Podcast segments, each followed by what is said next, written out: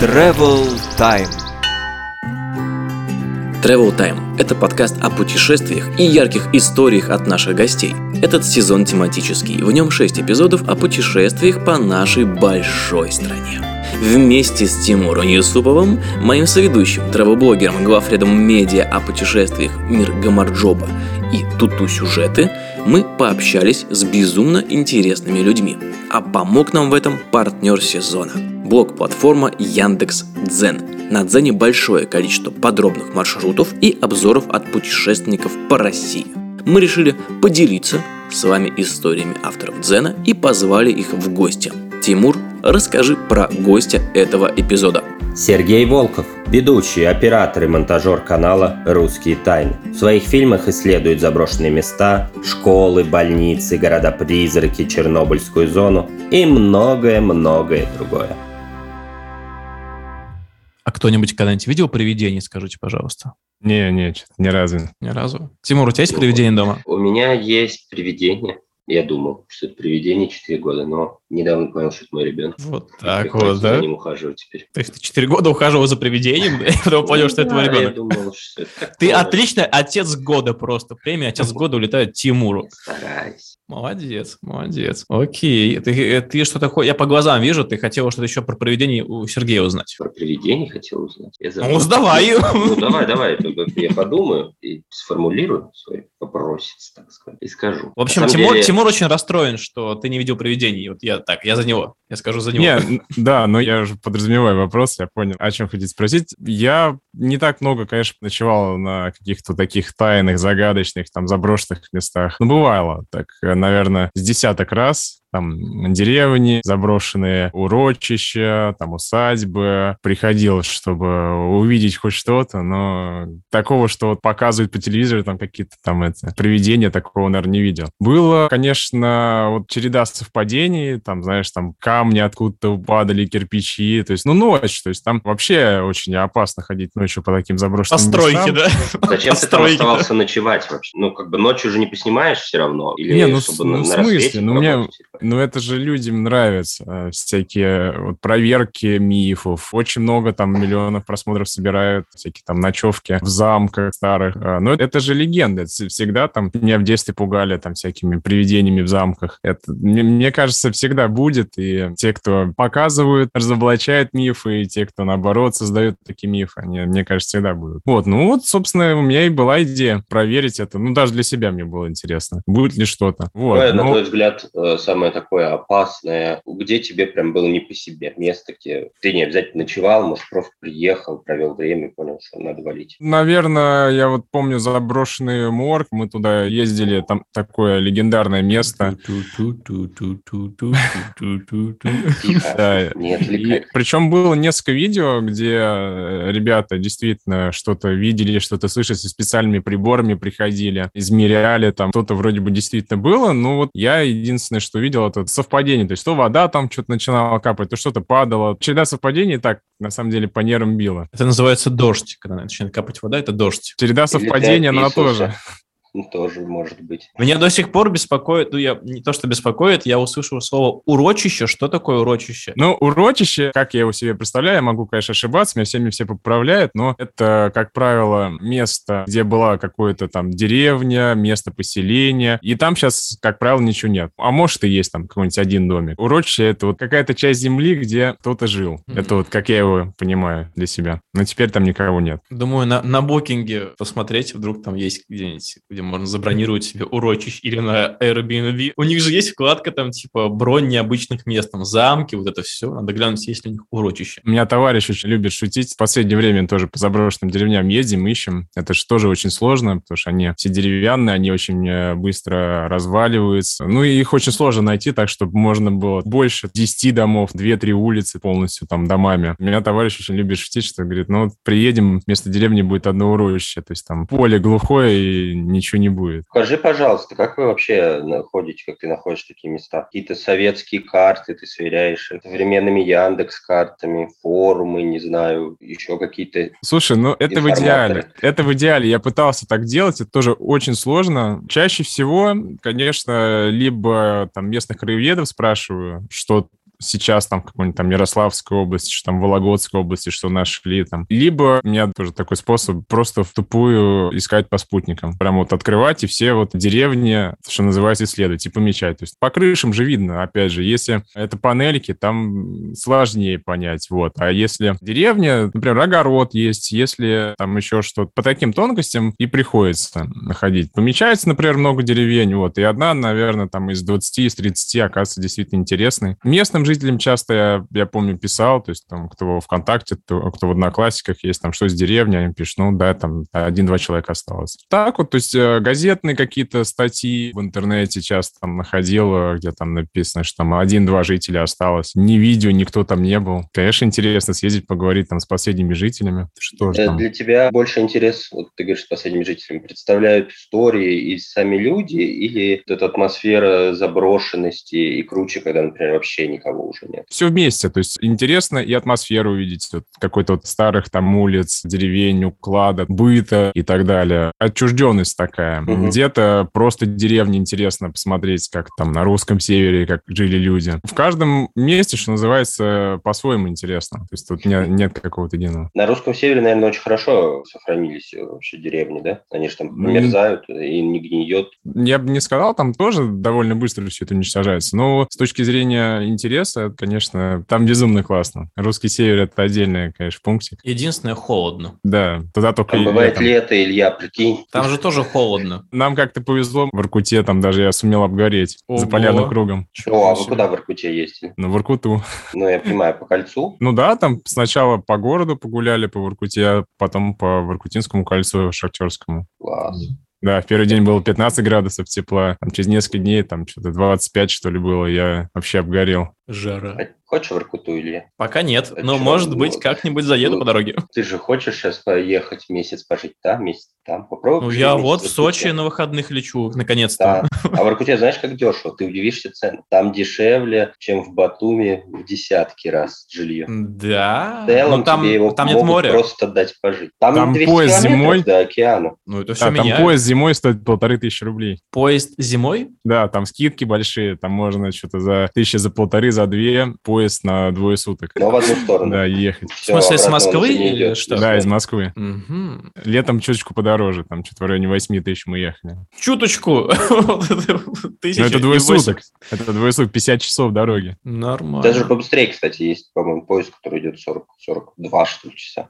Как ласточка летит. Но это дорого. Это, та- там уже... не.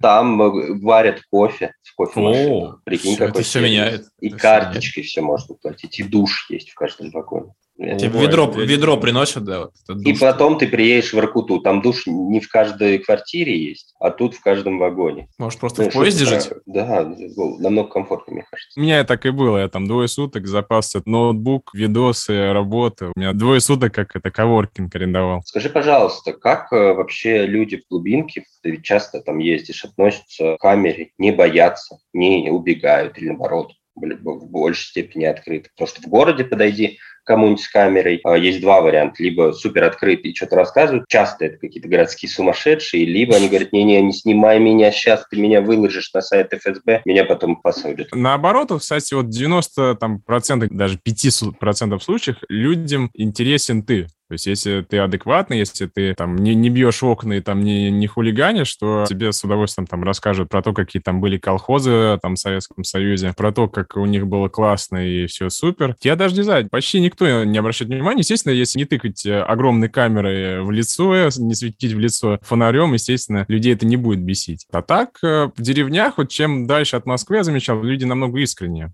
То есть вот в Москве, в больших городах люди все равно зажаты, люди все равно боятся, что либо не то сказать, либо просто, понимаешь, ничего не изменить. А в деревнях, маленьких городках люди живут э, очень скучно, как вот одной большой семьей. Ты, с одной стороны, вроде бы чужак, но с другой стороны, они же видят, что ты себя адекватно ведешь. Я не замечал, чтобы такое был. Единственный случай, когда на нас э, полицию вызвали, но там был другой случай, там люди... Там выбили окна, да? Не. Там нас э, испугались, что мы, может быть, э, э, заразные там во время этого начала этих ограничений ковидных и так далее. Люди были на панике, но их можно понять на самом деле. Ну и мы там покатались по отделениям, написали, написали объяснительную, что мы приехали погулять, поснимать, пофотографировать. То есть, ну, Никого ничего мы не- незаконного не делали. Ладно, такой еще вопрос. Почему ты именно видеоформат выбрал? Ты как-то с видео раньше взаимодействовал до блога или откуда? Всегда нравилось. То есть вот мне нравилось делать какой-то уникальный контент. То есть статьи я пытался писать, но мне как-то самому это не нравилось. Видео я понимаю, что могу больше показать, могу больше эмоций донести до людей. Как-то вот постепенно к этому приходил. И YouTube уже начал э, развиваться, и, собственно, по-другому совершенно можно рассказывать историю. То есть одно дело в тексте описывать какой-то разговор, вот, а другое дело живое интервью, живые люди, мои какие-то комментарии. Ну, это по-другому воспринимается. У тебя какое-то прямо сложное оборудование, которое ты с собой возишь, это какие-то большие чемоданы со всей этой штукой. Скажи, э, как на что ты снимаешь? GoPro. GoPro. GoPro телефон и микрофон Zoom. И все, этого, в общем, хватает для задач или это намеренно? Процентов, да, 80 задач, там 85% задач он выполняет. То есть у меня есть там видеокамера, на которой я пишу какие-то свои мысли. Большая камера такая больше, там, на студийную съемку. Ну и все, наверное. А что еще нужно-то, по большому счету?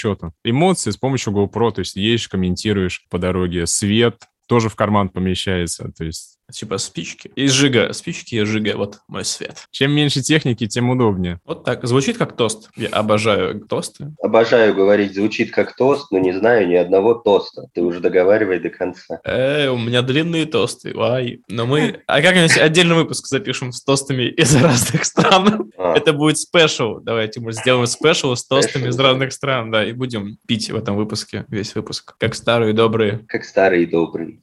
Просто как старый и добрый. Сергей, расскажи, пожалуйста, вообще почему так случилось, что тебя стала интересовать тема заброшек, покинутых мест и вот всего такого? Да как-то вот на самом деле вообще случайно. То есть у меня YouTube канал, страшно считать, сколько лет, уже скоро 10 лет будет каналу. Просто страшно считать. Да, и вот когда я создавал канал, по-моему, на первых курсах института, я же тоже в школе журналы сдавал, и как-то вот, э, что называется, след- следующим этапом для меня было видео. Я думаю, надо, надо как куда-то расти, журналы закрываются, уже не актуально, сейчас приходит видеоформат. То есть я еще тогда не подразумевал, что YouTube может вообще полностью уничтожить э, телевизор, почти. Либо соревноваться с телевизором. В каком-нибудь там 12 году, в 11 но это вообще, ну это невозможно было себе представить. И тогда я искал для себя темы, думал, ну про что снимать? Шутки я не умею там шутить так, как там какой-нибудь Стас Давыдов или 100 500. То есть он- они уже тогда были. Там какие-то развлекухи тоже как-то у меня не очень идет. Интересно было что-то затерянное, что-то, о чем никто не говорит. Ну и, собственно говоря, сначала съездил там в одно место, потом в другое, увидел то, что людям это интересно. И как-то вот затянуло. Просто поначалу просто заброшенные места, там усадьбы какие-то заброшенные снимали. Потом мы как-то начал расширять тему, да, там города-призраки, потом там больше людей добавлять, последних жителей или там какие-то совсем трешовые городки. Ну и расширялась, расширялась тематика. Примерно так. Расскажи, какие у тебя планы вообще? Ну, По жизни, давай,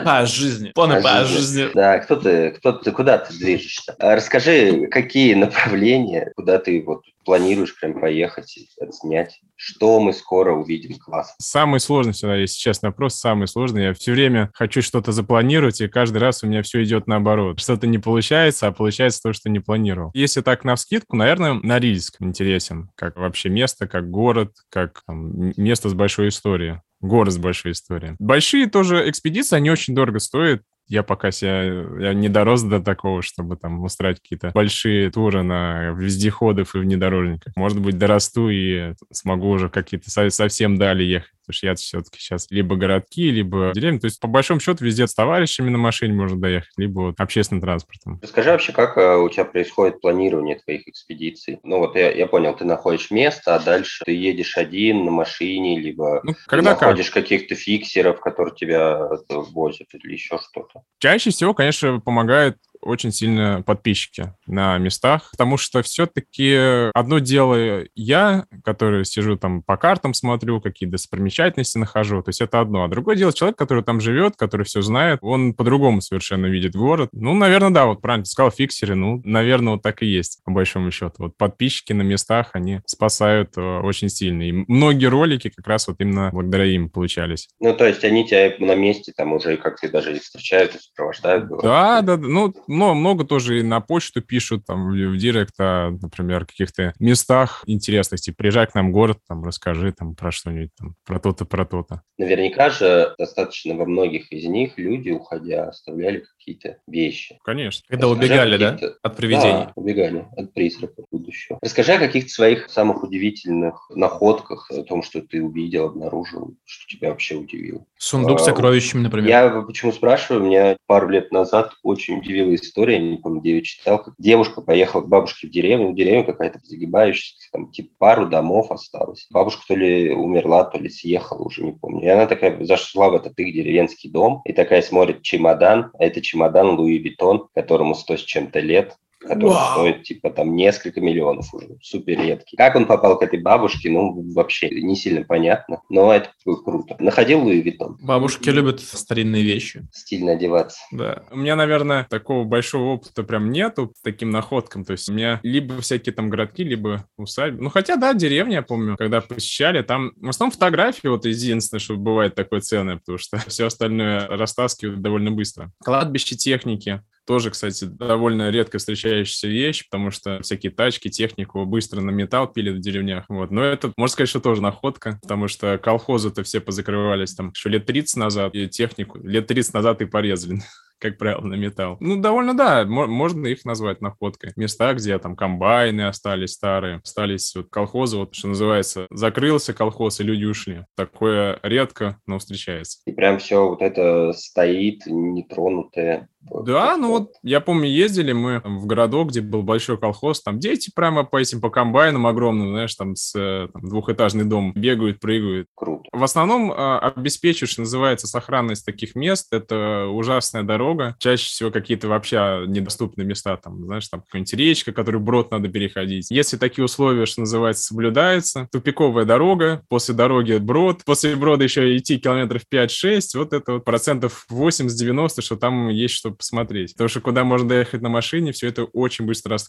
растаскивается да, даже самими местными жителями. Ну, это скорее в центральной России, да, если куда-то поехать подальше, там-то людей поменьше, или там тоже, конечно, проблем. Ну, все равно же местные-то остаются, и местные сами растаскивают по большому счету. В Иркуте тоже же там все это дело. Быстро очищают все дома заброшенные. То есть там год назад закрылся, год или больше, там один из городков, его подчистую растащили. Там батареи, все-все прям, все-все-все вытащили. Жиза. Вообще, ты достаточно много ездишь, можешь вспомнить какую-то свою самую сложную в подготовке, либо самую сложную вообще в процессе, в самом процессе экспедицию поездки? Ну, Воркута, был. наверное, вот это, что первое, что приходит на ум. Когда мы 50 часов ехали на поезде, у меня первый раз был такой опыт, потому что, ну, как-то я поезда не очень люблю. Я лучше там на машине подольше поеду. Ну, поезда я тяжело переношу. Вот. А тут как-то, возможно, наоборот, сыграло в плюс. Долгая дорога, потому что у нас был такой поезд, можно сказать, что как туристический автобус. Он останавливался часа на полтора, на, там, на два. Блин, Можно он было- останавливается, этот поезд, каждые полчаса в какой-то Да. момент где-то в Архангельской области. Ты просто Да, думаешь, да, что да, ты вот мы там никогда как не раз- доедешь. Мы там как раз купались, мы выходили, на нас проводники смотрели. Вы что, ребята, успели на пляже покупать? Говорю, ну да, что такого? Вот Пробежка до пляжа, там окунуться, выселиться и все. А, ну, потому что тут невозможно. Двое суток едешь, просто некомфортно в какой-то момент становится. А тут выходишь как-то, э, в себя приходишь.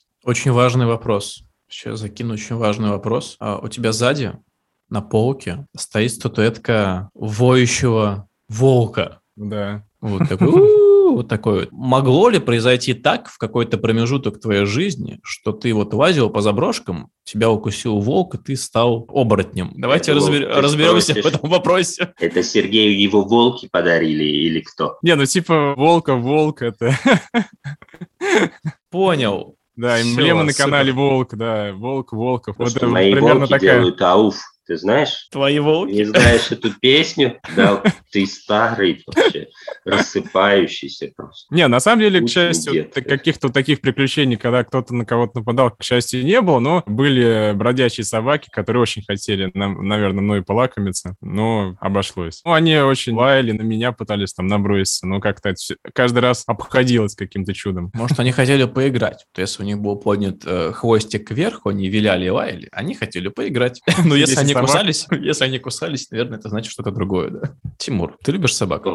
Я сейчас не про, я сейчас не про еду. Ну, я люблю. Все, разобрались. Я Э, собак больше, чем кошек люблю. Вот так, он, собачник. Сергей, ты И Я собачник тоже или кошатник? еду. Я сначала был кошатником, сейчас стал собачником. То Что тебя перекинуло в другой лагерь? Не стало кошки, э, пришлось взять собаку, чтобы... э, Пришлось. Те- Тебя заставили.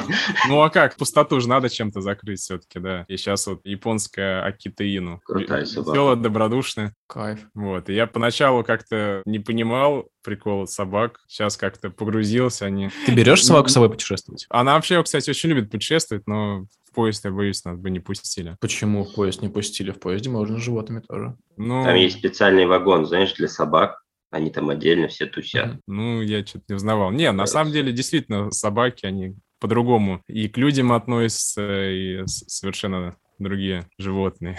Я не знаю, может быть, банальную вещь говорю, но только до меня недавно, можно сказать, дошло. Знаешь, вот что скажи, кроме вот таких поездок по заброшкам и вс- всему остальному, ты как нормальный человек отдыхаешь, ездишь в какие-то нормальные места, в Турцию, на Турция all 5 звезд. на недельку. Блин, вот у меня как-то так совпало, что меня как приятно с полезным, как правило, потому что обычные какие-то вот гостиничные отдыхи где-то на пляже, я как мне печально, грустно становится. Мне самому как-то интересно, то есть изучать город, приезжать даже. Мы были в Венеции, когда там еще можно было летать по, по дешевке, когда можно было всем этим. Что называется, взять билет там за 5-7 тысяч за 8 и слетать там в Милан на победе.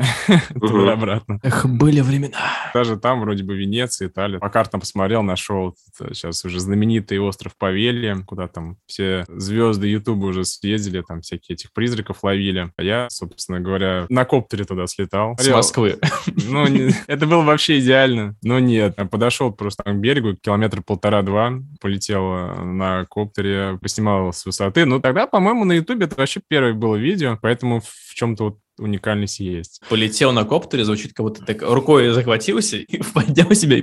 Это было бы дешевле, потому что, да, там просили лодочники, там что-то по 100, по 150 евро, а там ехать, ну, полтора километра, не знаю, там одна минута, две, там, от берега до берега. А это зима была, февраль, что ли, месяц, вот, поэтому особо не поплаваешь туда. Было бы лето, я, может быть, попробовал. Поэтому, отвечая на вопрос, наверное, да, я как-то совмещаю приятное с полезным и отдыхаю, вот, наверное, в путешествии. Это больше как хобби, то есть не скажу, что это прям работа-работа. По тем же деревням мне просто интересно ездить. То есть я и- и- иду, о чем-то сам думаю, в речке покупаюсь, то есть там, что, что называется, такой вид отдыха. Я ни разу не ездил по All Inclusive. Ни разу. Но Я- очень я, кстати, хочу, тоже. очень хочу попробовать. Съезжу, это прикольная история, на самом деле, но круто. Хочу, хочу Круто закрыть всего. гештальт. Просто хочу закрыть гештальт. Взять машину еще, и такой ты один день там поплавал, потусовался в отеле, на следующий день с утра поехал куда-нибудь посмотрел все, что вокруг. Прям так вообще. Не, были у меня, кстати, вот сейчас вспоминаю, редко, но бывают такие путешествия, где, собственно, я ничего не снимаю, а просто как гуляю и изучаю. То есть, ну, вот, кстати, вот Турцию вспомнили, вот Стамбул с удовольствием, так скажем, для себя изучал. Крутой город, интересные люди. И, собственно, еще и дешево было. Я помню, приехал, там что-то с курсом случилось, обменял э, свои русские рубли на их турецкую лиру. Там получилась огромная пачка денег. Я прям обалдел. Я впервые в жизни не знал, что с деньгами делать. Уже чуть ли там не в ресторанах питался и так далее. То есть как-то так получилось, что Турция оказалась дешевле, чем в Центральной России путешествовать. Турция удивительным образом единственная, мне кажется, страна, в которую сейчас россияне ездят, у которых тоже курс национальной валюты постоянно падает, поэтому для нас не становится дороже. Да. Такой, блин, у нас доллар по 80. Такой смотришь на Турцию, а у них тоже самое нормально. Это стабильность. Это называется Да. стабильность. Сергей, расскажи, где в России нереальные цены? Были в Иркуте, кстати говоря. Сейчас Поми- Помидоры по 600? Лично цены не, но вот товарищ был в 2016 году, там были очень высокие цены, то есть на огурцы, овощи какие-то вообще невероятные. А сейчас там открылись магниты, пятерочки, ну вот эти супермаркеты, и резко сбили цену. Вот просто вот почти на все. Единственное, по-моему, что осталось у них, что называется, с высокими ценами, это хлеб. У них там есть хлебозавод, и вроде как местные власти сказали, что типа не понижайте цену, не привозите там откуда-то из других, чтобы у нас там хлебозавод не закрылся. Блин, вот чтобы не соврать, рублей, по-моему, 60 или 70 стоит за батон белого хлеба. Дороже. То есть у нас можно... За сколько там пятерочки? Рублей за 30, наверное, взять самый дешевый. Там, наверное, 60. Я не знаю. Вот, я, я просто тоже боюсь напутать, но, в общем говоря, единственное, что они держат, это цены на хлеб. Даже арбузы, вот, кстати говоря, вот всегда у них были очень дорогие, я спрашивал, сейчас рублей за 20, что ли, можно. Ну, точнее, в августе месяце. 20 рублей за, за килограмм, но это потому что, типа, эти магниты быстро и легко сбивают цены на все. Мы, мы так увлеклись, много о чем поговорили, и я забыл. Тимур, была ли у нас твоя любимая рубрика где наши гости рассказывают про всякую страшную жопу, которая происходила в его путешествиях. Давай мы ее прямо сейчас и обсудим. Вау! А Красиво. ну-ка, объяви ее. Что ты стрелку? Любимая, как, как вы меня назовете? Рубимая, рубимая рубрика Тимура. Любимая рубрика Тимура. Оглашает Илья, как обычно. Хорошо. Смотри, Сергей, у нас есть рубрика, где мы просим гостя рассказать какую-то трэш-историю, которая была у него в поездках. Возможно, ты был на волоске от чего-то страшного. Возможно, было настолько страшно, что прямо, прямо вот тебе это снится до сих пор, и просыпаешься ты с э, страшными мыслями в холодном поту. Было ли у тебя такое увлекательное путешествие, после которого остались очень темные воспоминания? Что- Что-то так вот навскидку не могу сказать, но, наверное, ну, не знаю, когда там в Неаполе там сумку вырвали, я помню, шли там темный-темный вечером, хотя даже не вечер, это часов 7, наверное, было. Ну, и мотоциклист на полной скорости сначала ехал, а потом смотрел, как странно за нами едет, как будто хочет проехать, но постоянно останавливается. Ну, а потом у товарища там выдрал сумку.